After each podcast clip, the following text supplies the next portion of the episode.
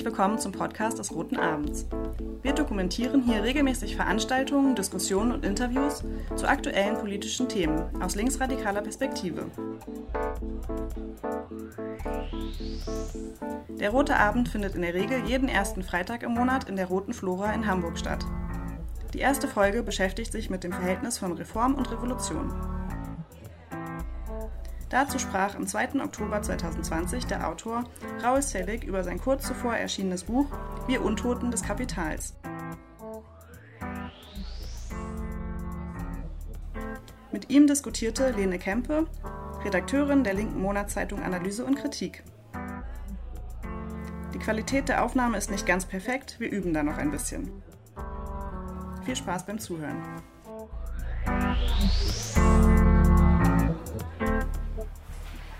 Willkommen zum heutigen Roten Abend. Ähm, ich bin Lene, ich bin Redakteurin bei der Monatszeitung AK, also Analyse und Kritik. Und äh, genau, wurde jetzt hier von der veranstaltenden Gruppe auserwählt, mit äh, Raul Zelig, der hier neben mir sitzt, ähm, über sein neues Buch zu sprechen. Ähm, das trägt den Titel Wir Untoten des Kapitals über politische Monster und einen grünen Sozialismus und ist gerade äh, diesen Sommer im Surkamp Verlag erschienen. Genau, darin geht es eigentlich weniger um äh, politische Monster, würde ich sagen, ähm, unter denen wir uns ja alle was vorstellen können und die in den letzten Jahren äh, immer mehr aus dem Boden gesprossen sind. Ähm, und dafür aber sehr viel um ähm, ein konkretes emanzipatorisches Projekt, also den grünen Sozialismus und ähm, darum, wie wir dahin kommen könnten, den zu etablieren und ähm, ja, was äh, konkrete Schritte dahin sein könnten. Und darüber wollten wir dann gleich auch in der Veranstaltung reden. Genau, jetzt äh, würde ich kurz Raul nochmal vorstellen. Also äh, du bist 1968 in München geboren, ähm, bist Schriftsteller, Politikwissenschaftler und publizierst seit vielen Jahren zu sozialen Kämpfen, ähm, insbesondere in Lateinamerika und auch in Spanien. Ähm, dann hast du eine ganze Reihe von politischen Romanen veröffentlicht. Die, die liegen da auch. Ah ja, die liegen da auch. Genau, könnt ihr euch auch nochmal ansehen und gerne erwerben. Und ähm, bis 2013 warst du als Gastprofessor an der Nationaluniversität Kolumbiens in Medellin. Ich war sogar verbeamtet. Ah, oh, sehr schön. Genau. Und ähm, bist du jetzt aber nicht mehr? Also nee, ich, hab, ich bin ausgestiegen. Okay. Wieder hier, hast aber auch ähm, seit vielen Jahren, äh, bist du aktiv in sozialen Bewegungen, hast unter anderem die Gruppe Fels mitgegründet, richtig, in Berlin. Das ist aber schon sehr lange her. Sehr lange her, aber dennoch erwähnenswert. Und ähm, außerdem bist du seit 2016 auch Mitglied im Bundesvorstand der Partei Die Linke. Genau, habe ich noch was vergessen? Was? Okay. Ja, dann, ähm, genau, so viel zur Vorstellung. Jetzt würde ich direkt mal in das Buch einsteigen und damit beginnen, so ein bisschen, also jetzt aus meiner Sicht die Ausgangssituation zu beschreiben, in der du ja eigentlich ein relativ optimistisches Buch verfasst hast, was schon verwunderlich ist, würde ich sagen, weil die gesellschaftliche Situation ja gerade nicht besonders rosig ist. Ähm, wir sehen seit mehreren Jahren den Aufstieg der Rechten äh, global. Ähm, der Klimawandel ist eine sehr bedrohliche Realität geworden und ähm, gehört bestimmt zu den drängendsten Menschheitsproblemen gerade. Ähm, es gibt eine Verteilung von Macht und Reichtum in der Gesellschaft, die zum Teil wirklich absurde Züge annimmt. Wir haben etliche Tote an den Außengrenzen der EU gesehen. Es leben unzählige Menschen in Lagern auf der Flucht vor Krieg und äh, auch den äh, Zerstörungen des Klimawandels. Ja, es ist alles überhaupt gar nicht schön. Gleichzeitig ist der Neoliberalismus sicherlich ideologisch irgendwie angezählt, auch jetzt nochmal durch die Corona-Krise gibt es bestimmt sowas wie ein Legitimitätsproblem, ähm, aber dennoch erweist sich das äh, System als sehr zählebig.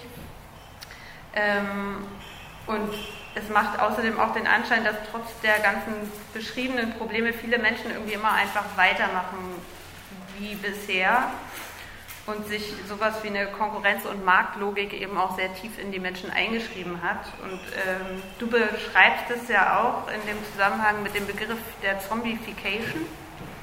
Ähm, ja, vielleicht kannst du darauf noch mal ein bisschen eingehen und mal sagen, wie du die aktuelle Situation beschreiben würdest und was so die großen Probleme sind, vor denen wir stehen. Naja, also ich meine, ich weiß gar nicht, ob es ein optimistisches Buch ist, aber ich glaube natürlich äh, dazu, also ähm, ich glaube, es gehört natürlich dazu zu kämpfen, dass man auch, auch den, den Eindruck vermittelt, es ging ja anders. Ja?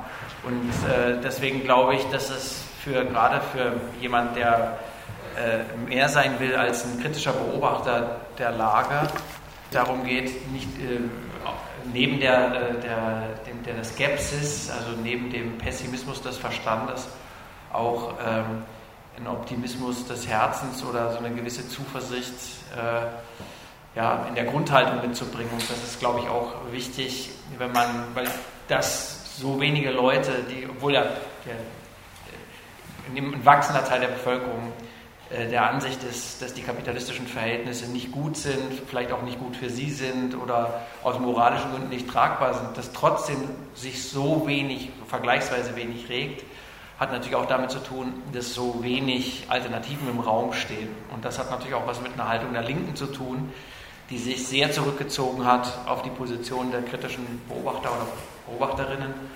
Und deswegen finde ich natürlich sehr wichtig, dass man auch äh, wieder eine Vorstellung hat, also was für Errungenschaften hat man eigentlich durchgesetzt in den letzten Jahrzehnten oder vielleicht auch eineinhalb Jahrhunderten. Äh, wo rührte die Stärke her? Was ist davon noch da? Wie kann man sich darauf beziehen wie kann daraus wieder eine Macht werden? Das ist, glaube ich, eine wichtige, also ich weiß gar nicht, ob das Optimismus ist, sondern dass das eben auch äh, ja, der Versuch einer, einer, einer, einer mobilisierenden Perspektive, so von der, die, von der ich aber auch behaupten würde, dass sie nicht zusammenfantasiert. Das ist ja der Unterschied vielleicht zu trotzkistischer Mobilisierung, die ist dann oft so zusammenfantasiert. Wir machen jetzt den Generalstreik. Da steht ja im Buch nicht drin, sondern im Buch steht, habe ich versucht eben zu vermitteln. Es gibt schon eine Reihe von Dingen, wo man sinnvoll anknüpfen kann. Und es ist nicht so, dass das an solidarischer, egalitärer Macht äh, was es gegeben hat durch die Arbeiterbewegung oder auch durch die feministischen Bewegungen, dass das weg, komplett weg wäre. So ist es ja auch nicht. Genau, das wäre erstmal, das, weil du die Bemerkung gesagt, äh, gemacht hast, das wäre optimistisch. Der Zombification, äh, ja, das Zombie-Motiv kommt deswegen in das Buch, weil ich äh, den Eindruck hatte, wir brauchen kein weiteres Theorie- oder politisches Sachbuch, ähm, was äh, dann wieder nur denjenigen, die sowieso schon informiert sind, erzählt, was äh, richtig ist sondern ich habe gedacht, man muss das eigentlich so erzählen, dass manche Leute gar nicht merken, äh, zunächst mal beim Einstieg in die Kapitel, dass das jetzt ein politisches Sachbuch oder eine politische Debatten, ein politischer Debattenbeitrag sein soll. Deswegen habe ich versucht, auch um die äh, politischen Linken ein bisschen zu irritieren, vielleicht auch äh, alle Kapitel oder alle größeren Kapitel so einzuführen mit, mit literarischen oder eben Film- oder Seriensequenzen, wo man erstmal nicht so richtig am Anfang vielleicht davor steht und nicht so ganz versteht, was das jetzt in dem Zusammenhang soll. Das Zombie-Motiv interessierte mich natürlich sehr als Nebelkerze, weil das sowas ist, was popkulturell ist, womit sehr viele unter 50 was anfangen können, weil sie es aus Filmen oder aus äh, Computerspielen kennen, weil wirklich viele auch schon darüber geredet haben und man da eigentlich auch immer noch ganz, äh, ganz interessante Debatten auch so über die Filme führen kann. Aber ich versuche sehr, ich ver verwende das ja in dem Buch auch als eine äh, Analogie. Ich weiß nicht, ob es eine Metapher ist, aber ich glaube, also zumindest als Analogie äh, für die äh, kapitalistischen Verhältnisse. Also das, äh, ich, meine These wäre eigentlich, das Kapital ähm, äh, macht uns zusehends zu seinen Handpuppen. Ähm, wir sind eigentlich in der Hinsicht sozusagen die Zombies des Kapitals, als unsere Lebensexistenz auf dem Planeten zunehmend die Funktion hat, äh, den Wertschöpfungsprozess äh, und Real die Realisierung des, äh, der hergestellten, ähm, also die Realisierung des Wertes, also den, den, den Absatz der Waren sicherzustellen. Also, ähm, was weiß ich, der Konsum, unsere Konsumwünsche, lang alte Kritik, maßgeblich mitproduziert durch die Bedürfnisse des Kapitals, die Produkte loszuwerden. Im Arbeitsprozess sowieso, das ist ein alter Hut für eine Marx, Marx geschulte Kritik, ähm, zu sagen, die Arbeit, also die, das Kapital ist die tote Arbeit. Ja, das bei, selbst, also bei Marx selbst taucht dieses Gedanke des, des Untoten übrigens auch schon auf. Der verwendet da übrigens mehr die Metapher des Vampirs, aber da geht es auch darum, also Kapital als tote Arbeit saugt den, äh, äh den Arbeitern das Blut oder heraus in, und das ist, ist, umso kräftiger, umso mehr sozusagen die, die lebendige Arbeit äh, aufgenommen wird. Und ich glaube, das kann man wirklich in ganz viele Bereiche so durchgehen. Also Immobilienmärkte, Stadtplanung. Stadtplanung richtet sich nicht dann nach den Bedürfnissen von den Menschen, die in den Städten wohnen, sondern nach den Bedürfnissen des Immobilienmarktes. Und äh, ganz viel von der Gesellschaftskritik, die uns so begegnet, ja, ist alles so seelenlos geworden und so. Ich glaube, wenn man die ein bisschen weiterdenkt, dann kommt man sehr schnell darauf, dass das Prinzip, das Problem dahinter ist eigentlich fast immer dieses Inwertsetzungsproblem. Und ähm, äh, der Inwertsetzungszwang des Kapitals. Und dieser Inwertsetzungszwang äh, äh des Kapitals erreicht jetzt wirklich ganz äh, mehrere Grenzen auf einmal. Ähm, auf der einen Seite ist eben so, dass äh, es kein Außenmeer gibt. Also als ich ein Kind war, gab es noch rote und weiße Flächen auf der Landkarte. Die roten waren die nicht kapitalistischen Länder, die weißen waren die Naturgebiete, die noch nicht erschlossen waren. Beides gibt es nicht mehr. Das heißt also, die, sozusagen die Frontier, die Grenze der kapitalistischen Erschließung hat, also, hat alle, alle Weltregionen, alle Gesellschaften erfasst. Das wirkt unglaublich homogenisierend. Wir reden zwar ganz viel über Identitäten, Religionen, ethnische Zugehörigkeiten, aber in Wirklichkeit sind unsere Lebensweisen unglaublich vereinheitlicht worden. Also natürlich sind sie auch ausdifferenziert, je nachdem, in welcher Klasse man sich bewegt. Aber eigentlich ist es äh, die Konsummodelle, zum Beispiel in Lateinamerika oder Singapur, äh, die Shopping Malls zum Beispiel, die Struktur der Shopping Malls, die ist unglaublich identisch äh, in den unterschiedlichsten Kulturen. Also ein unglaublicher Homogenisierungsbewegung. Ähm, äh, ja. Äh, es gibt die, die, keine Außengrenze da drin mehr. Es ist wirklich ein Weltsystem etabliert. Ähm, und äh, gleichzeitig ist es aber auch so, dass in diesem Prozess, dass es gerade durch diesen äh, Prozess, dass wirklich alles durchdrungen ist, auch immer schwieriger wird, ähm, neue Felder der Wertsetzung zu finden. Also was, was wäre so einen großen Boom jetzt von Finanzmarkt, Börsen und äh, äh, Immobilien haben, ist ja kein Ausdruck von, von, einer von einer besonderen Vitalität des Kapitals, sondern ist eher ein Ausdruck davon, äh, dass man mit normalen Geschäftsmodellen kein Geld mehr verdienen kann und dass man immer mehr auf destruktive Geschäftsmodelle setzt. Denn Börsen sind eigentlich äh, ziemlich destruktive, also diese ganzen Rentiers kapitalistischen Modelle setzen keinen neuen Reichtum mehr in die Welt, sondern äh, verkonsumieren bestehenden Reichtum und konzentrieren den in den Händen immer weniger. Also es hat eine große Destruktivkraft. Ähm, und dazu kommt dann eben auch noch die, ich glaube aber, dass das im Grunde genommen keine gesonderte Krise ist, sondern eigentlich nur eine andere Facette derselben Krise, die ökologische Krise. Denn äh, dadurch, dass jetzt eben alle Naturräume durchdrungen sind, äh, machen sich auch die biophysikalischen Grenzen dieses Planeten bemerkbar. Das heißt also, die Gesellschaften, die kapitalistischen Gesellschaften äh, unter diese Gesellschaftsstruktur zerreißt das Lebensnetz, äh, in dem sich diese Gesellschaften bewegen. Es ist ja nicht so, dass wir Gesellschaften was dass die Natur was Äußeres für uns ist. Wir sind ja selber Teil dieses Lebens, aber äh, unsere Produkt Lebens- und Produktionsweise zerreißt jetzt eigentlich dieses, ähm, äh, dieses Netz, in dem, in dem wir notwendigerweise eingebunden sind. Und das sind einfach, glaube glaub ich, ganz verschiedene äh, Krisenwellen, die sich eigentlich jetzt Birgit Markopf, eine ökosozialistische äh, Professorin nennt, hat gesagt, das wäre sowas wie ein Perfect Storm, ne? weil sie einfach mehrere Dynamiken gerade, die auch eine gemeinsame Quelle haben, sozusagen verdichten. Und ich glaube eben, äh, dass wir, obwohl wir sehr äh, unterschiedlich sind und auch immer, immer mehr auch irgendwie darüber diskutieren, dass die Verhältnisse, in denen, auf die wir unterdrückt werden, sehr divers sind. Also wenn man Schwarz ist, leidet man ganz anders unter den Kapitalverhältnissen, wenn man illegaler ist, wenn man Frau ist und so weiter. Würde ich aber behaupten, dass es trotzdem eben diesen Homogenisieren und diesen Vereinheitlichungstendenz gibt und eben auch diese kapitalistische Krisendynamik, die wirklich was sehr, wenn man so will, Universelles hat. Also vielleicht ganz grob skizziert wäre das so der Gedanke.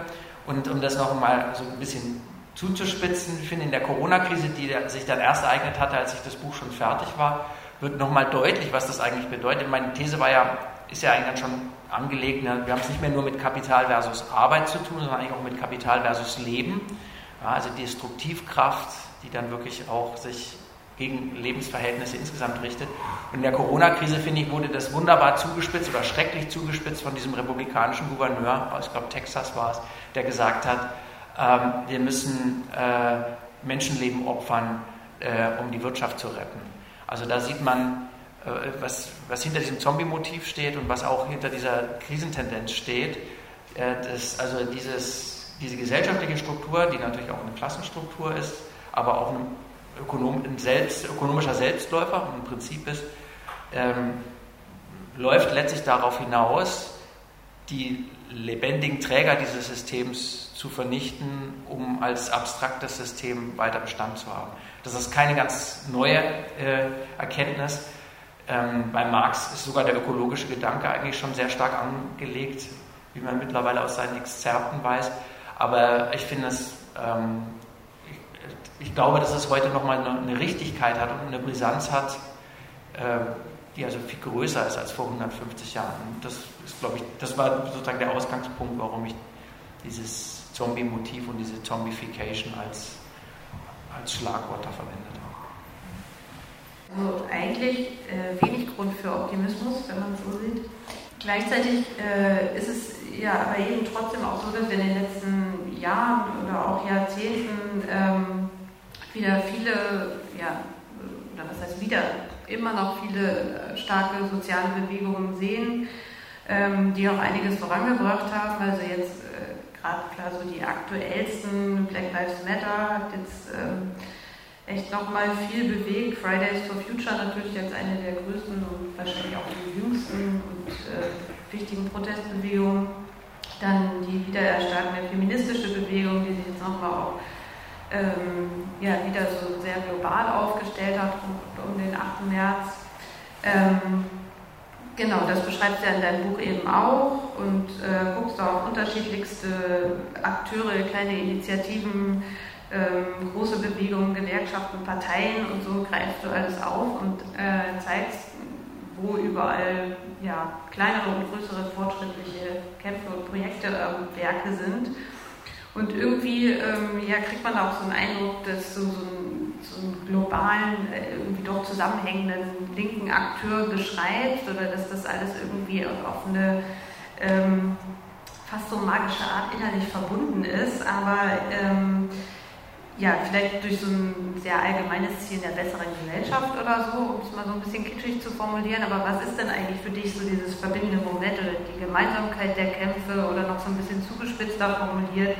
Was ist eigentlich links? Ja, also ich habe, glaube ich, die, eigentlich versucht, andersrum aufzurollen. Ich habe mir genau diese Frage als Ausgangsfrage gestellt, weil es ja nach den Debatten in Teilen der gesellschaftlichen Linken, aber auch der Partei, ja, man so den Eindruck hatte, die Leute, immer mehr Leute stellen so Grundprinzipien in Frage, also wo dann so wirklich an so Basics auf einmal gezweifelt wurde.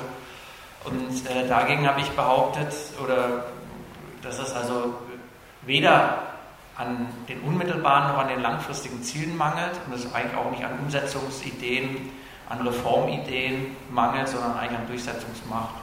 Und äh, um das dann nochmal so explizit zu machen, ich halt gefragt, was ist denn historisch der Gedanke der Linken gewesen? Und der Gedanke der Linken, würde ich behaupten, war, also weil ja jetzt zum Beispiel eine, eines der Themen, die in der Linken, in der Partei jetzt äh, gerne diskutiert werden, ist die Frage, geht es um äh, Arbeiterkämpfe oder um sogenannte Identitätspolitik. Also schon die Gegenüberstellung finde ich ziemlich hirnrissig, weil natürlich diese sogenannte Identitätspolitik ganz materielle Fragen verhandelt, weil was äh, Antirassismus selbstverständlich ist, äh, da geht es um ganz, materielle, um ganz materielle Anliegen, nämlich zum Beispiel unversehrt leben zu können und auch seine sozialen Teilhabe. Ähm, und diese, diese Gegenüberstellung äh, in der Linken ähm, scheint mir auch deswegen totaler Blödsinn zu sein, wenn man sich das äh, vergegenwärtigt, was eigentlich, äh, wo der, Begriff historisch herkommt. Das waren ja die Leute, die da in der Parlamentskammer in Frankreich äh, links saßen. Das waren die Leute, die Ordnung in Frage gestellt haben. Und zwar die Ordnung heißt die Herrschenordnung, also Herrschaftsordnung. Darum ging es eigentlich. Am Anfang war das alle die formale Rechte für die Nicht-Adligen und den Nicht-Klerus eingefordert haben. Das hat sich dann erweitert, die Forderung, weil die Arbeiterbewegung aufkam. Und dann wurde deutlich, man muss nicht nur formale Rechte, sondern auch soziale Rechte einfordern. Dann kam die Frauenbewegung, die deutlich gemacht hat, man muss auch einen geschlechterspezifischen Blick haben. Es kam die Dekolonisierungsbewegung und auch die ersten Ansätze vom Antirassismus. Alles bereits im 19. Jahrhundert. Also wenn man uns heute versucht zu erzählen, ähm, die Linke müsse sich wieder darauf besinnen, äh, die Arbeiterklasse allein im Blick zu haben, womit äh, ja immer die männliche weiße Arbeiterklasse gemeint ist, wenn der Satz fällt also das ist natürlich großer Blödsinn. Die Linke hat äh, die ganze Zeit Forderungen historisch äh, aufgegriffen und das der Anliegen dahinter ist äh, ziemlich simpel. Also ähm, wenn es stimmt, dass es da, darum geht, Herrschafts- und Unterdrückungsverhältnisse zu schleifen, dann gibt es einfach zwei alte Sätze, die nichts an Gültigkeit verloren haben. Der eine stammt aus der Französischen Revolution, Freiheit, äh, Gleichheit, Schwesterlich, Geschwisterlichkeit oder Schwesterlichkeit, würde ich heute sagen. Und ähm, Marx äh, Satz, äh, alle Verhältnisse umzuwerfen, in denen der Menschen geknechtet ist, erniedrigt ist und verlassen des Wesen ist. Also ich glaube, wenn man die beiden Sätze so im Hinterkopf hat, dann ist man eigentlich in fast allen sozialen Konflikten, weiß man, wo man sich positionieren muss. Ja? Und man stellt auch fest, dass man sich in, äh, in den unterschiedlichen Konflikten auch unterschiedlich positionieren muss. Ne? Also ähm, gibt ja einen anderen schönen Satz von den, von den Zapatisten, der mal so war, ich bin äh, in Deutschland ein Jude und Israel ein Palästinenser. Ich finde, das gibt einen ganz guten Hinweis darauf, ich will jetzt gar nicht auf die Israel-Palästina-Debatte hinaus, ich will nur darauf hinaus, dass, äh, ein, dass es tatsächlich einen Unterschied macht, in welchem Kontext du gerade dich befindest, wie du argumentierst und wo du dich auf wessen Seite du dich positionierst. Ne? Und ich glaube, das ist sozusagen das, was äh, die Linke ausmacht. Also ein Emanzipationsprojekt für die Leute von unten zu sein und unten zu sein und unterscheidet sich in. Ähm, ja, und ich glaube, deine Frage war noch weiter, ne? die war jetzt nicht nur so. Nee, ich, okay, also, dann lasse ich es damit. Ja, ich würde sagen, da ist ja schon äh, die Gemeinsamkeit linker Kämpfe auf jeden Fall auf einer allgemeinen Ebene, aber trotzdem rausgearbeitet. Insofern würde ich mich damit erstmal begnügen. vielleicht, vielleicht noch den Satz, dass das natürlich ein bisschen, was die Linken nicht gerne hören, das ist ein bisschen eigentlich ein ethisches Prinzip. Die Linken haben ja, oder Marx hat ja mal behauptet, es hätte mit Moral nichts zu tun, was er macht. Aber es ist natürlich schon ein ethisch-normatives Prinzip zu sagen, wir treten ein für egalitäre, solidarische, freiheitliche und demokratische Beziehungen unter den Menschen. Das steckt ja eigentlich dahinter. Ne? Das ist ja das Ziel, für was wir eigentlich kämpfen. Da könnte man natürlich sagen, warum? Ich finde konkurrente, äh, nicht egalitäre, undemokratisch autoritäre Verhältnisse viel besser. Dann ist man tatsächlich bei, einem, bei, einer, bei einer rein Wertediskussion. Ne? Aber ich glaube, dass das sozusagen das ist, was, äh, ein, was Linke auch verbinden könnte und was auch Kämpfe verbinden kann. Also ich würde jetzt nicht behaupten, dass die sozialen Bewegungen von sich aus äh, eine gemeinsame Plattform haben. Aber man merkt ja schon, dass auch aus den Bewegungen raus ein großes Gespür dafür da ist, für gemeinsame Anliegen. Also es gab viele von Fridays for Future, die zu Black Lives Matter gegangen sind. Es gab jetzt äh, Fridays for Future Mobilisierung für Seebrücke und umgekehrt daran sieht man ja, dass vielen Leuten auch, die vielleicht noch sehr jung sind, äh, die sich in so einer Richtung ähm, positionieren, sehr schnell eigentlich sagen, ähm, ich weiß, worin die Gemeinsamkeit zwischen Kämpfen und Bewegungen bestehen könnte. Aber ich glaube, man muss sie bewusst konstruieren und man darf auch nicht glauben, dass es in der Vergangenheit anders war. Es gibt ein wunderbares Buch über die Frühgeschichte der englischen Arbeiterklasse von äh, E.P. Thompson.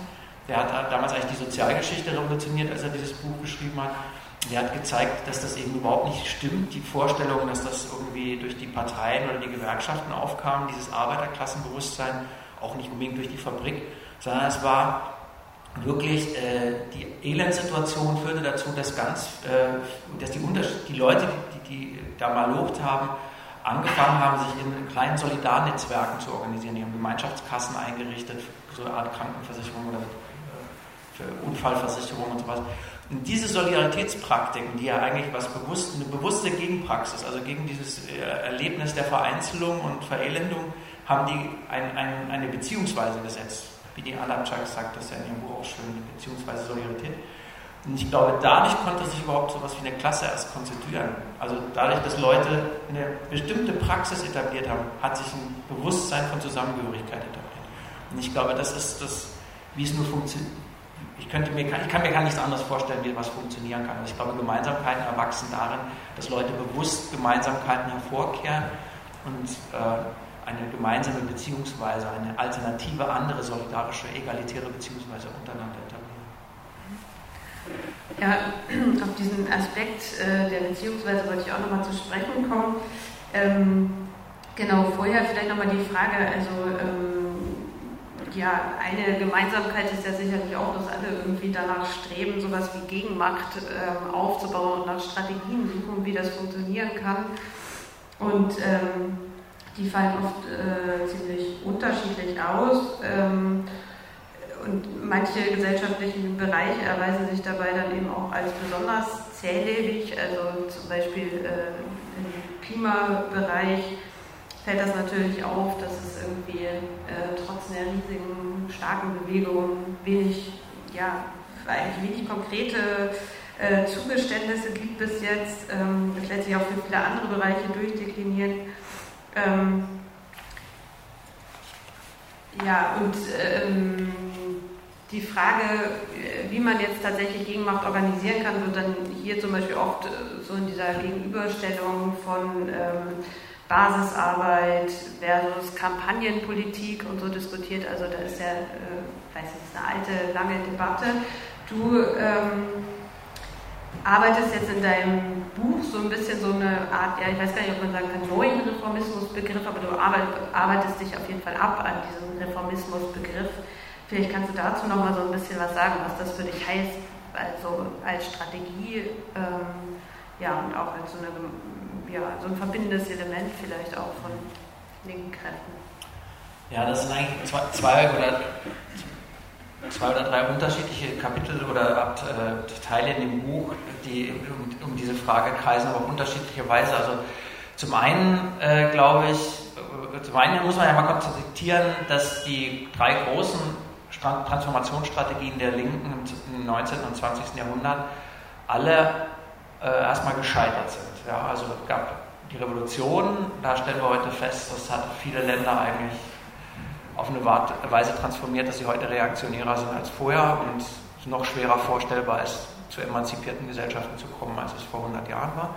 Dann gibt es den Reformismus, da können wir feststellen, er hat dazu geführt, dass die reformistischen Organisationen sich so stark adaptiert haben an ihr Herrschaftsumfeld, dass sie nicht mehr zu unterscheiden sind. Bestes Beispiel Gerhard Schröder und Joschka Fischer so als Versinnbildlichung. Und dann gibt es als dritte Strategie sozusagen die kleinen Projekte, also von Genossenschaften bis hin zu, was weiß ich, Landkommunen, also diese Versuche, Alltagspraxis. Feminismus hat, glaube ich, auch sehr stark auf Alltagspraxis gesetzt. Da würde ich sagen, das war, äh, ist bis heute sicherlich das, was am intaktesten und sympathischsten ist, aber was natürlich auch äh, wenig äh, gesamtgesellschaftliche Wirkungsmacht entfaltet. Und wenn man jetzt aber zurückblickt, stellt man gleichzeitig auch fest, äh, dass die letzten 150 Jahre eigentlich äh, in vielen Ländern, also jetzt global ist natürlich schwer, das zu diskutieren, aber zumindest die Länder, die wir jetzt so vor Augen haben, europäische Länder, kann man ja jetzt nicht behaupten, dass diese Strategien oder dass die Kämpfe von links nicht erfolgreich gewesen wären. Also wenn wir uns vergegenwärtigen, was, äh, wie die Lebensbedingungen vor 160, 70 Jahren waren, Gut, es gab technischen Fortschritt, aber es gab auch tatsächlich soziale, demokratische Errungenschaften. Ähm, wir verbinden ganz viele von diesen Errungenschaften mit dem Liberalismus, aber das ist auch eine große Lüge des bürgerlichen Regimes. Ja? Also wir denken zum Beispiel, das allgemeine Wahlrecht hätte was mit liberaler Theorie zu tun. Ich bin, äh, zugeben, dass ich mir das selber erst nach und nach so angeeignet habe und wirklich mir jedes Mal wieder so der Kinnladen runterfällt, wenn man so liberale Theoretiker des 19. Jahrhunderts liest die wirklich mit aller Macht argumentiert haben, dass der, die Demokratie geschützt werden muss vor den plebejischen oder proletarischen Massen. Und äh, denen ging es um die Demokratie der Vermögenden, also der, der Vermögensbesitzer. Preußen, England konnte man wählen. In England konnte man nur wählen, wenn man Vermögen hatte. Und in Preußen konnte man auch wählen, wenn man Arbeiter war, aber man hat nur ein Drittel der Parlamentssitze äh, bekommen. Also 80 Prozent der Wählerschaft hat 30 Prozent der Sitze bekommen und 3 Prozent hat die anderen 30 Prozent bekommen. Das war also das Zensuswahlrecht. Ja. Wer Steuern zahlt, hat, äh, wer mehr Steuern zahlt, darf auch mehr Sitze haben. Das heißt also, diese ganzen Errungenschaften, ähm, glaube ich, viele von den, von den sozialen und demokratischen Errungenschaften, die wir so als äh, liberales äh, bürgerliche Demokratie kritisiert haben, sind in Wirklichkeit Errungenschaften sozialistischer, feministischer, antirassistischer Bewegung gewesen. Auch der ganze Dekolonisierungsprozess, der ist ja auch nicht vom Himmel gefallen, ist ja nicht freiwillig äh, gewesen, dass die kolonialen Mächte sich zurückgezogen haben. Insofern muss man sagen, äh, auf eine gewisse Weise waren die drei erfolglosen Strategien durchaus erfolgreich. Und ich würde daraus die Schlussfolgerung ziehen, dass sie erfolgreich waren, weil sie letztlich, obwohl die Leute total zerstritten waren, dann doch komplementär oft gewirkt haben. Also, ähm, was weiß ich, ich habe versucht, das ein Buch dann nochmal nachzuskizzieren, dass es oft gar nicht so viel mit Linksregierungen zu tun hat. Das ist ja auch so eine Art andere Mehr, dass die Leute mal glauben, besonders mächtig sei die Linke gewesen, wenn sie in der Regierung gewesen ist. Das stimmt wirklich überhaupt nicht. Also die letzten vier Jahrzehnte sozialdemokratischer Regierung haben fast alle überall in Europa eher die neoliberalen Reformen begünstigt und umgekehrt sind die drei großen Reformwellen, die ich so sehen würde in der deutschen Geschichte, immer unter reaktionären Regierungen gewesen. Also 1880er Jahre die Einführung der Sozialversicherung, sehr interessant, war nämlich eine konterrevolutionäre Maßnahme gegen die Sozialdemokratie, hat man einerseits verboten und andererseits aber eben Zugeständnisse gemacht. Also so eine Doppelstrategie aus Einbinden und, und, und Abwürgen. Und das interessanterweise zum Zeitpunkt, wo die Sozialdemokratie gerade mal 8 oder 9 Prozent der Wählerstimmen hinter sich hatte. Also man kann nicht mal behaupten, dass das ein Massenphänomen war, sondern es war die Angst, dass es sich in ein Massenphänomen verwandeln könnte. Ganz ähnlich übrigens auch die soziale Marktwirtschaft. Das ist nämlich nicht so, also äh, wir sind uns hier sicherlich einig, dass ähm, Ludwig Erhard äh, Modell, dass das natürlich trotzdem kapitalistisch bleibt, aber nichtsdestotrotz stimmt natürlich, dass es in der bundesrepublikanischen, im bundesrepublikanischen Kapitalismus einige soziale äh, ja, Einschränkungen gibt, würde ich sagen. Und diese sozialen Einschränkungen, die werden immer gelabelt als soziale Marktwirtschaft. Ludwig Erhard, da gibt es eine schöne Studie von Uwe Fuhrmann zu, den vielleicht auch einige kennen ja, ich glaube, der kommt auch aus Hamburg. Ähm, der, hat eine, der hat eine ganz tolle Studie gemacht, wo er das nachgewiesen hat, wie dieses Wort überhaupt aufkam. Ludwig Erhard wollte eigentlich den neoliberalen, damals ordoliberalen Kapitalismus wieder einführen nach dem Krieg, hat aber sich nicht getraut, das Kapitalismus zu nennen, weil Kapitalismus wegen den Nazis einen unglaublich schlechten Ruf hatte. Allen war damals noch klar, dass der Kapitalismus oder das Kapital hinter den Nazis mitgestanden hatte. Also hat er von Marktwirtschaft gesprochen.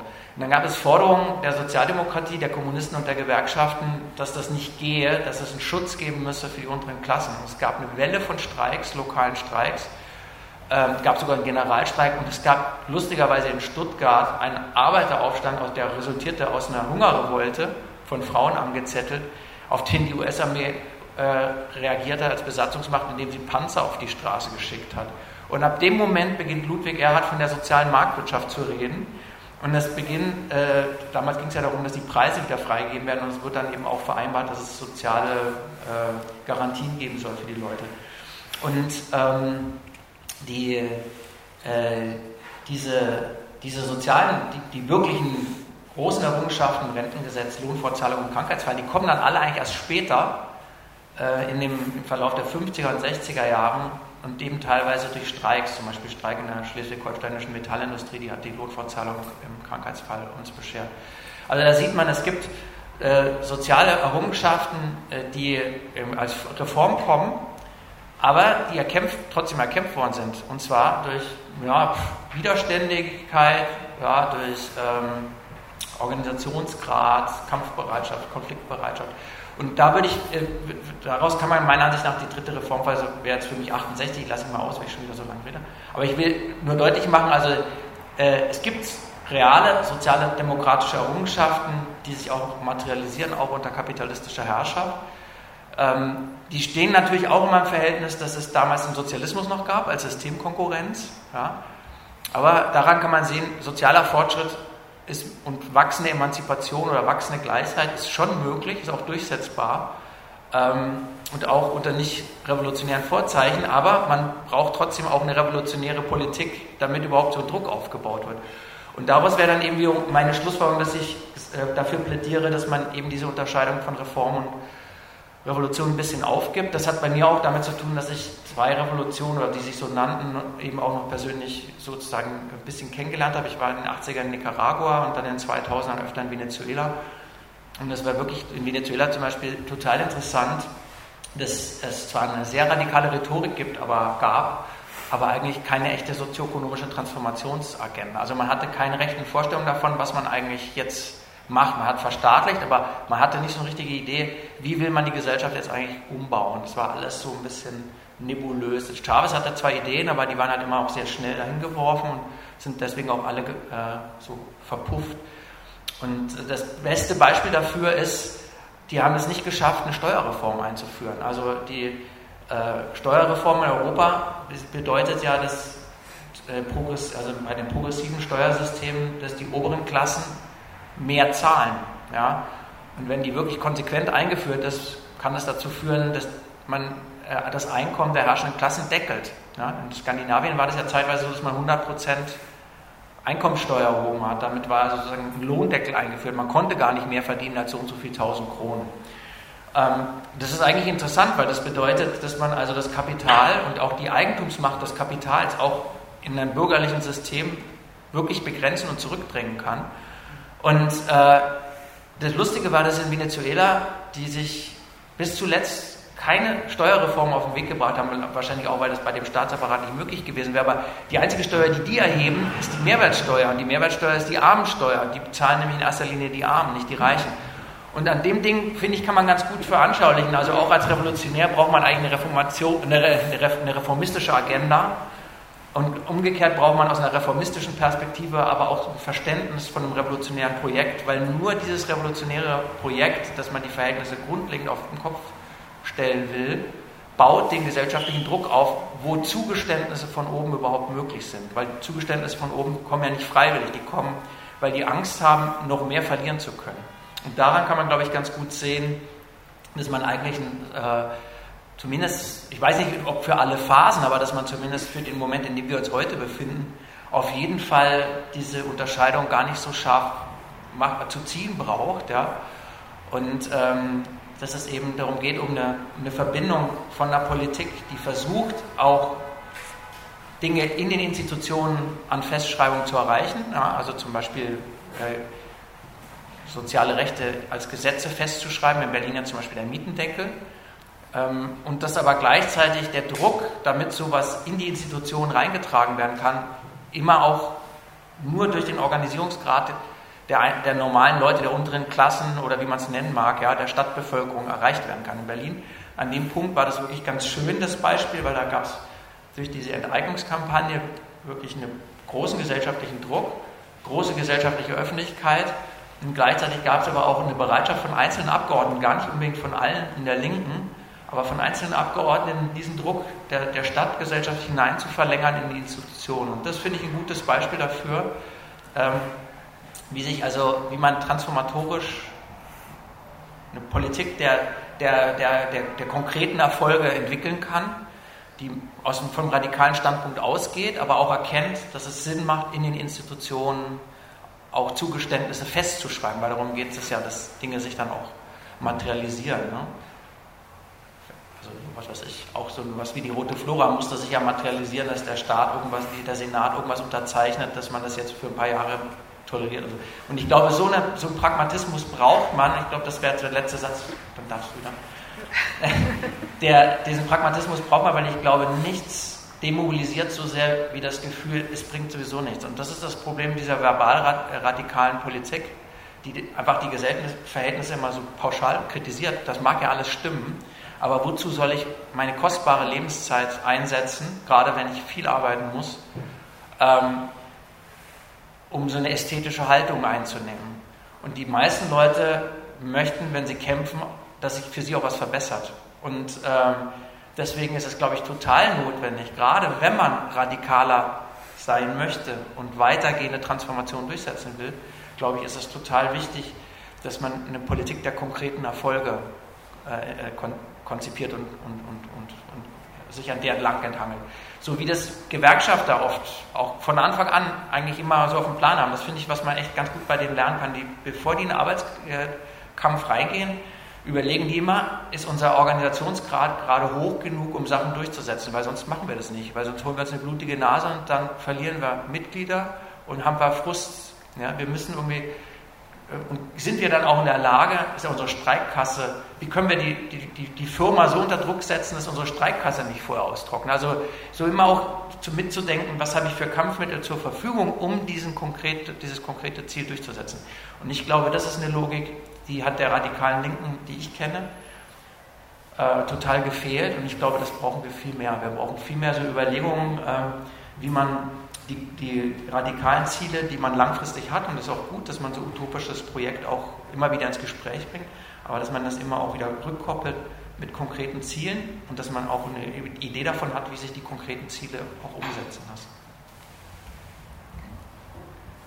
Ähm, ja, jetzt hast du eine Frage schon eigentlich großteils beantwortet, die würde ich jetzt mal überspringen, nämlich die äh, zum, nach dem Verhältnis zum Staat und ähm, also weitergehen zum Thema Eigentumsverhältnisse, weil also jetzt hast du ja ziemlich viel äh, gesagt, wie sich konkret die Dinge ändern ließen. Gleichzeitig ähm, machst du ja auch nochmal so einen Punkt sehr stark, ähm, dass nämlich die kapitalistischen Eigentumsverhältnisse äh, wirklich eine, wenn nicht die zentrale Machtressource sind und bleiben ähm, im Kapitalismus, im Neoliberalismus weil äh, einfach der Besitz äh, von Privateigentum, also von Produktionsmitteln und Finanzvermögen bedeutet, dass man sehr viel freier über das eigene Leben entscheiden kann, aber auch ähm, auf politische Entscheidungsprozesse einwirken kann, die mitunter beherrschen und ähm, eigene Privilegien ähm, effektiv absichern kann.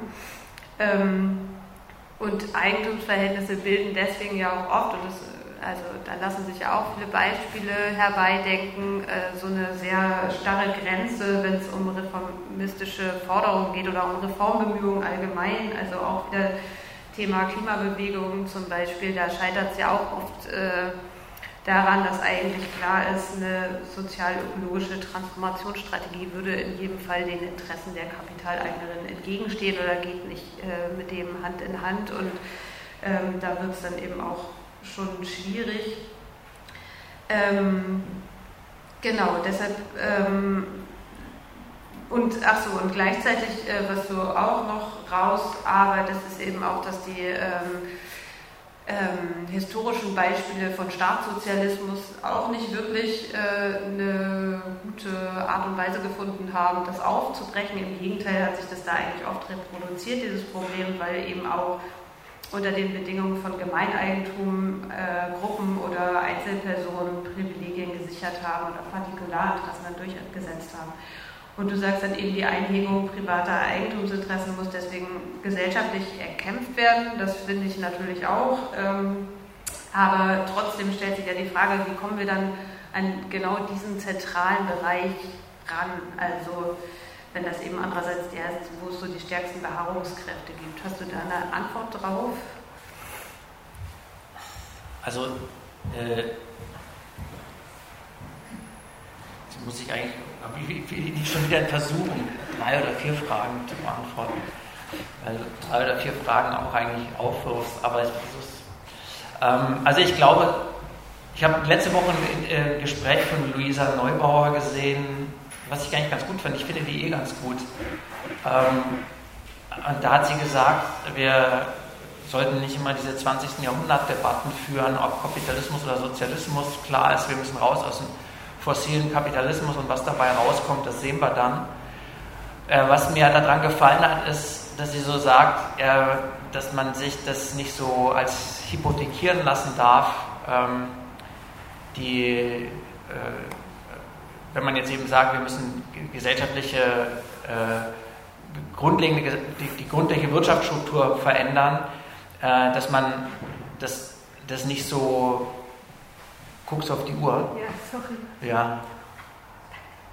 Letzte Frage, ich versuche es wirklich knapp. Okay, also genau, da, damit sagt er man muss jetzt so eine Fantasie auch haben, dass man sich den Moment jetzt halt einfach stellt und so ein bisschen unbefangen und nicht wieder die Diskussion aufmacht, weil der Sozialismus war ja ungelogenermaßen auch totale Scheiße. Ähm, und ich finde, das ist ein ganz gutes Argument, obwohl ich äh, widersprechen würde. Ich glaube, wir brauchen den Begriff des Sozialismus. Einmal, weil ich diese Bewegung glaube, dass wir alle wesentlichen Errungenschaften, demokratischen Errungenschaften, Freiheitserrungenschaften, Dekolonisierungserrungenschaften dieser Bewegung verdanken. Natürlich jetzt nicht Sozialismus als der Männersozialismus, als der oft verstanden wurde, schon in seiner Breite, aber ich glaube, diese sozialistische Bewegung in ihrer Vielfalt, äh, auch in ihrer Verbindung zum Feminismus und zum Antirassismus, war der, der, der, tragende Akteur in ganz vielen Kämpfen.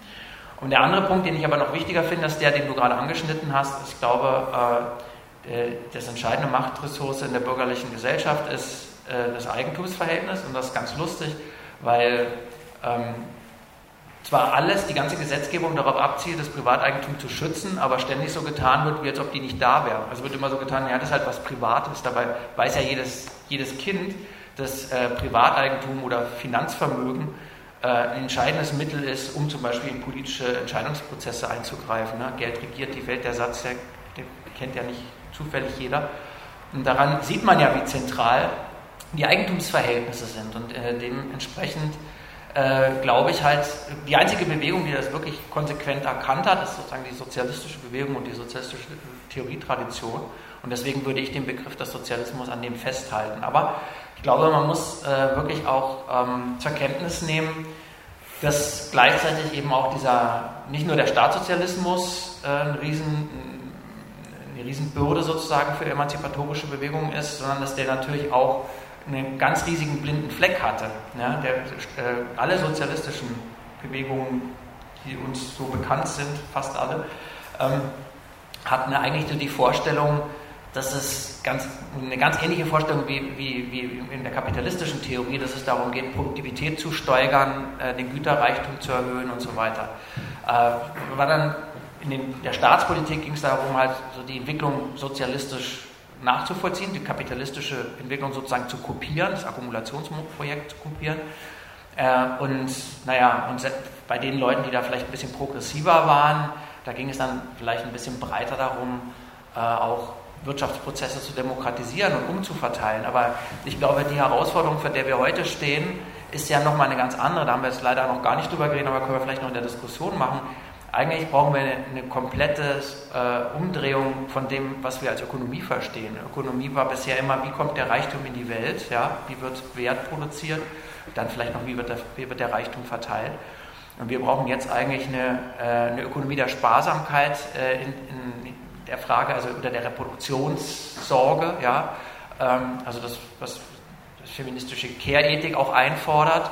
Ähm, wir brauchen eine Ökonomie, die zuerst nach den sozialen Beziehungen und nach dem Lebensnetz oder nach der, den Lebensgrundlagen fragt, nach der Reproduktion äh, von uns als Menschen oder von, den, auch von unserer Umwelt, von den Pflanzen und Tieren. Und das ist natürlich ein ganz anderes ökonomisches Prinzip, wenn es nicht mehr darum geht, Produktivität zu steigern, sondern zu sagen, wir müssen eigentlich den Stoffwechsel mit der Natur drastisch reduzieren. Ja? Also es geht ähm, nicht nur nicht darum, jetzt einfach einen Technologiewechsel herbeizuführen. Das wäre ja so das klassisch sozialistische Programm.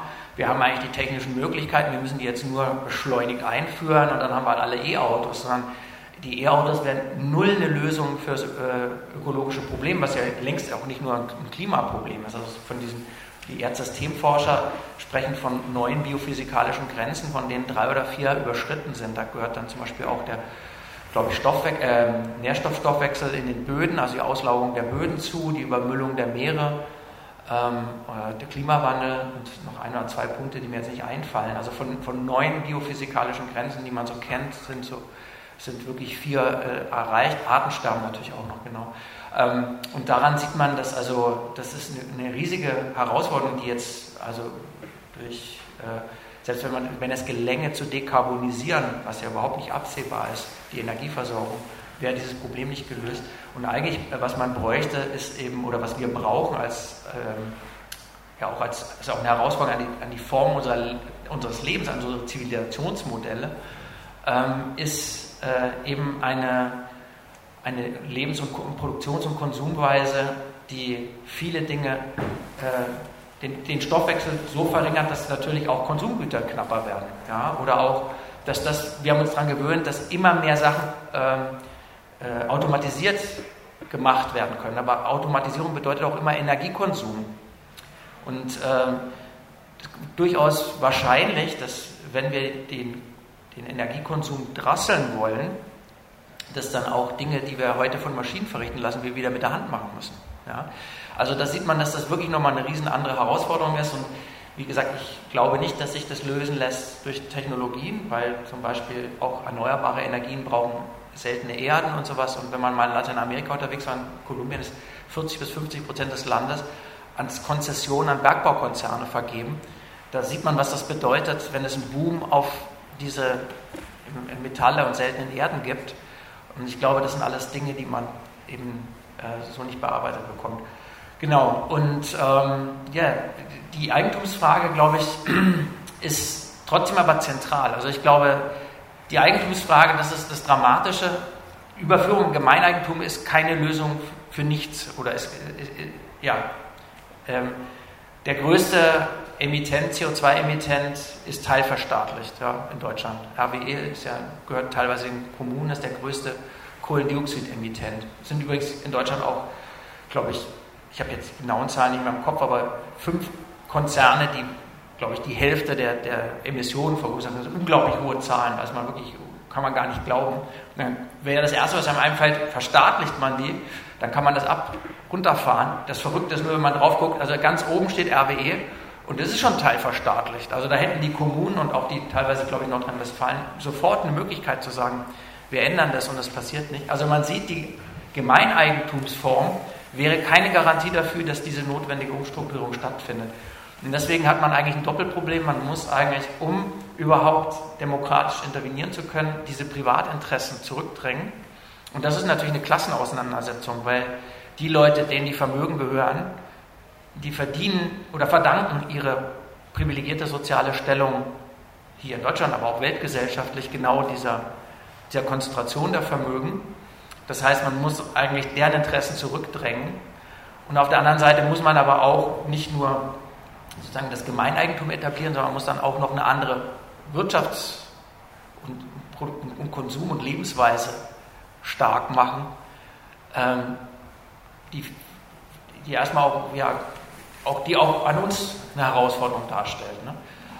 Genau, und das sind, glaube ich, die, die, diese, diese, diese Doppelherausforderung, die kaum zu lösen ist, aber die auch erklärt, warum es so wichtig ist, soziale und ökologische Kämpfe aktiv zusammenzuführen. Und jetzt machen wir Einstieg in die Diskussion. Ja, ich würde auch sagen, ich hätte es jetzt leider nicht gemacht gekriegt, das Handy anzustellen und zu gucken, wie spät es ist, aber ich habe eben schon gesehen, wir sind schon ähm, ja, tendenziell ein bisschen über die Zeit.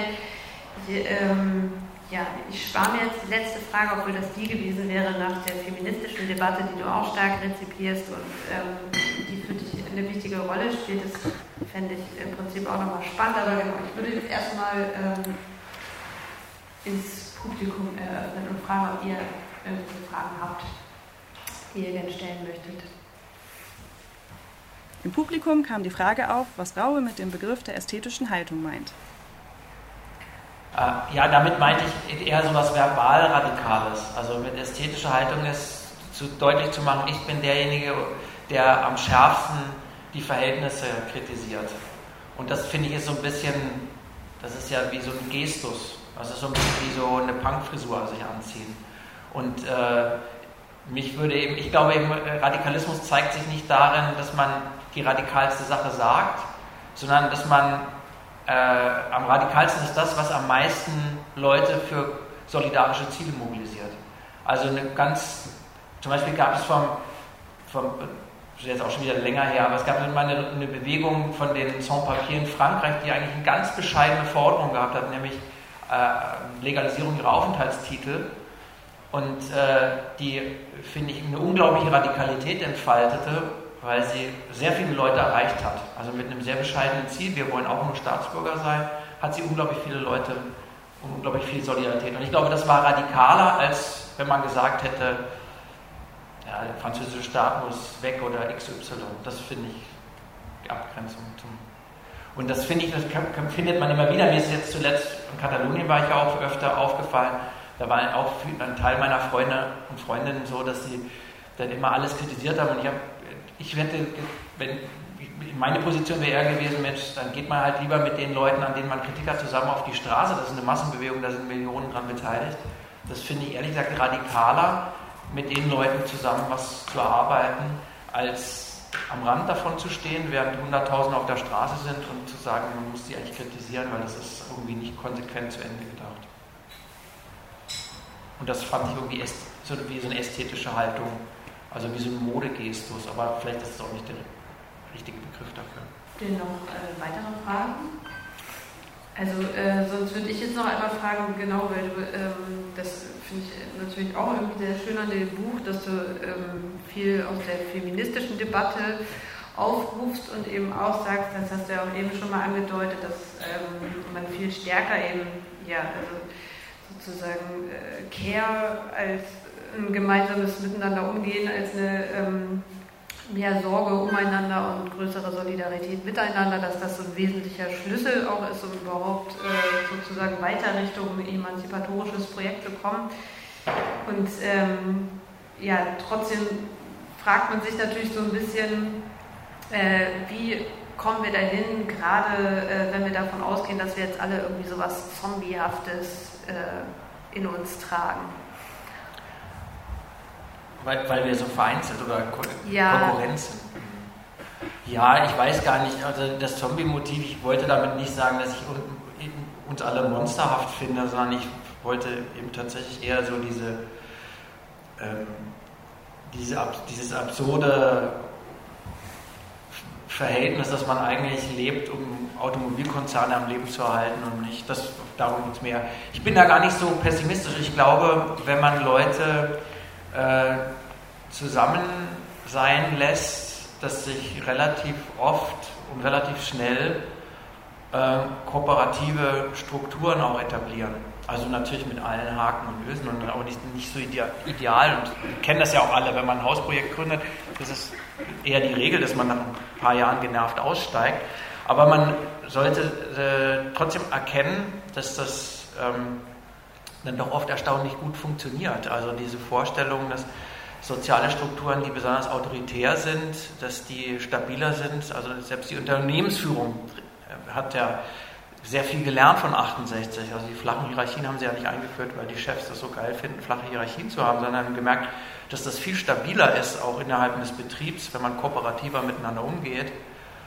Und äh, das hat natürlich auch was damit zu tun mit, was für Wesen sind wir eigentlich? Also ich glaube, dass das auch nochmal, das war für mich eigentlich so der interessanteste Teil bei der Recherche an dem Buch, dass ich mir irgendwann die Frage gestellt habe, äh, was sind, es, gab ja immer, es gibt ja so diese großen zwei Erzählungen, die eigentlich sich noch berufen aufs 19. Jahrhundert, auf das Wissensstand des 19. Jahrhunderts. Die einen glauben, der Mensch ist des anderen Menschen Wolf. Ja, das ist also die Vorstellung, die kommt eigentlich noch aus dem 17. Jahrhundert, Thomas Hobbes und sowas. Also äh, wenn Menschen, wenn man die allein lässt, die sind immer konkurrent und bringen sich gegenseitig um. Und dann gab es irgendwann diese neuen, damals hieß es ethnologische oder kulturanthropologische Forschung des 19. Jahrhunderts, die dann auch Marx und Engels so stark beeinflusst hat, die dann gesagt haben, eigentlich ist der Naturzustand, so heißt das glaube ich bei Engels auch, von Menschen, dass sie eigentlich in relativ kooperativen Gesellschaften wohnen ohne, ohne Privateigentum. Und damit hat man eigentlich so gesetzt, äh, es gibt so die zwei Lebensweisen ja, äh, oder diese zwei äh, Grund, Grundüberzeugungen, nicht Lebensweisen, Grundüberzeugungen über die Lebensweisen. Die einen gehen davon aus, der Mensch ist gut, die anderen gehen davon aus, der Mensch ist böse. Und der ganze Forschungsstand, der, die, die politischen Debatten werden immer noch auf der Höhe geführt. Ja? Und der, wenn man das aber sich anguckt, was jetzt so Verhaltens- und Kulturanthropologie für, für Erkenntnisse hat, auch Gehirnforschung, ist eigentlich super interessant weil sich in den letzten 20, 30 Jahren da wirklich nochmal viel getan hat. Es gibt ein Buch, was ich super empfehle, äh, ein Buch auch erwähne, Robert Sapolsky, den kannte ich nicht, das ist so, ein Ex-Hippie, Ex-68er, der Feldforschung über Affen gemacht hat und dann bei äh, Bauern in einem Dorf in Tansania oder Uganda gewohnt hat, was schon mal sehr geil ist, weil er nämlich darüber auch gleichzeitig als Weißer eben in so einer Dorfcommunity wohnt und dann eigentlich auch so eine kulturanthropologische Forschung nebenbei gemacht hat. Der Typ ist eigentlich Primatenforscher und Hundforscher. Und der hat eben ein ganz tolles Buch gemacht, wo er diese ganzen Stränge so zusammenführt und so auch, auch ausbreitet. Äh, was ist denn, was sind wir denn jetzt eigentlich? Sind, und natürlich sind wir äh, beides. Ne? Also wir haben konkurrente Anteile, wir haben starke kooperative Anteile. Und äh, die, unsere Evolutionsgeschichte ist natürlich davon auch durchzogen. Und es geht eigentlich bei den ganzen äh, bei den ganzen, äh, wie man so will, politischen Debatten oder gesellschaftskritischen Debatten eigentlich darum, eine ganz banale Frage, wie man Regeln etablieren kann, Umgangsregeln, Umgangsformen etablieren kann, äh, damit sich bestimmte Verhaltensweisen, die für uns alle angenehmer sind, eher durchsetzen. Und wir wissen ja eigentlich alle, dass es angenehmer ist, wenn man nicht ständig vor allen anderen Angst haben muss oder wenn man äh, ständig in Hierarchiekämpfe verwickelt wird. Das ist ja viel angenehmer. Und dafür gibt es unterschiedliche Strategien und man muss sich eigentlich nur heranziehen, was die Strategien sind. Ja? Das ist eigentlich gar nicht so eine große Herausforderung. Und ich glaube, ähm, da gibt es wahnsinnig viel äh, total banales und bekanntes Wissen. Und ich glaube, was auf jeden Fall aber auch nochmal nicht schadet, das immer wieder dazu zu sagen, ist wahrscheinlich einfach auch dieses starke feministische Prinzip oder das, was immer als weibliche Rolle in den Reproduktionsökonomie so definiert worden ist, dass da äh, eben ein, ein, der, der, der, einer der zentralen Gedanken schon drinsteht, nämlich die Sorge um das soziale Zusammenleben. Ne? Und wenn das ganze politische, gesellschaftliche und ökonomische Denken davon ausgeht, wie organisieren wir eigentlich was, damit ein, ein, ein gutes Zusammenleben möglich ist, dann hat man einfach einen ganz anderen Ausgangspunkt als den, den wir, der heute vorherrschend ist. Der heute vorherrschend ist eben dieser Produktivitätsgedanke. Und äh, genau, also ich glaube, dass sich das wirklich nochmal lohnt, diese Debatte so ein bisschen zu entdramatisieren und sich auch das zu vergegenwärtigen. Und da würde ich eben auch sagen, da gibt es, unterschätzt man komplett auch die Wirkung von 68 zum Beispiel in Deutschland, wie stark das auch so Sozialbeziehungen in der Mainstream-Gesellschaft verändert hat. Also ich finde das, ich meine, zumindest in Großstädten zum Beispiel total interessant. Ich bin doch auch so auf so einen autoritären Kindergarten gegangen. Also wie weit zum Beispiel antiautoritäre Erziehungs- und Bildungsmodelle in der Mitte der Gesellschaft angekommen sind. Das ist schon auch ein Ausdruck davon, dass da mehr passiert manchmal, als einem das als Linken bewusst ist. Und so, ich weiß nicht, ob das jetzt wirklich schon eine Antwort auf deine Frage war, aber ich glaube, ähm, ja, also man, Rahmenbedingungen zu organisieren, äh, ist, glaube ich, eine, äh, der, die, die, die, zentrale Frage dabei. Und äh, dabei heißt es natürlich auch, Dinge was weiß ich, auf eine Art und Weise zu verregeln, dass man das nicht ständig neu aushandeln muss. Ähm, und dann, glaube ich, darf man auch nicht unterschätzen, dass bestimmte faire und kooperative Umgangsweisen auch äh, tradiert werden müssen. Also die brauchen auch ein Umfeld. Also das merkt man ja zum Beispiel in den WGs, wo mal durchgesetzt worden ist, dass alle Aufgaben übernehmen und die Leute, die neu einziehen, das auch machen. Ja? Und wenn so eine etablierte Regel mal verloren gegangen ist, ist es schwer, sie wieder zu etablieren. Also es geht darum, auch sozusagen, den, man muss diese kulturellen Kontexte herstellen, in denen sich sowas entfalten kann. Und das ist, glaube ich, der, einer, der, einer der Kernlinien, glaube ich, für so ein sozialistisches oder solidarisches Emanzipationsprojekt.